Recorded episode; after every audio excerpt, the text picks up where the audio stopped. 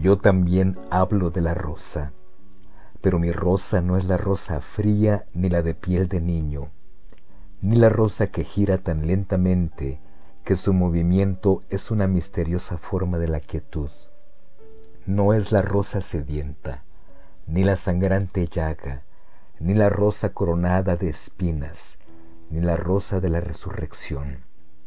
No es la rosa de pétalos desnudos, ni la rosa encerada, ni la llama de seda, ni tampoco la rosa llamarada. No es la rosa veleta, ni la úlcera secreta, ni la rosa puntual que da la hora, ni la brújula rosa marinera.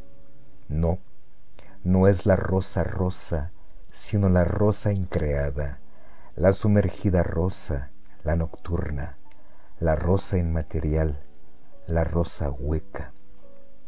Es la rosa del tacto en las tinieblas, es la rosa que avanza enardecida, la rosa de rosadas uñas, la rosa yema de los dedos ávidos, la rosa digital, la rosa ciega.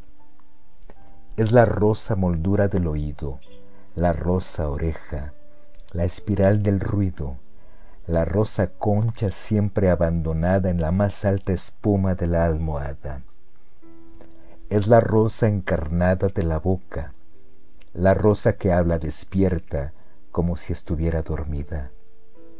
Es la rosa entreabierta de la que emana sombra, la rosa extraña que se pliega y expande, evocada, invocada, abocada.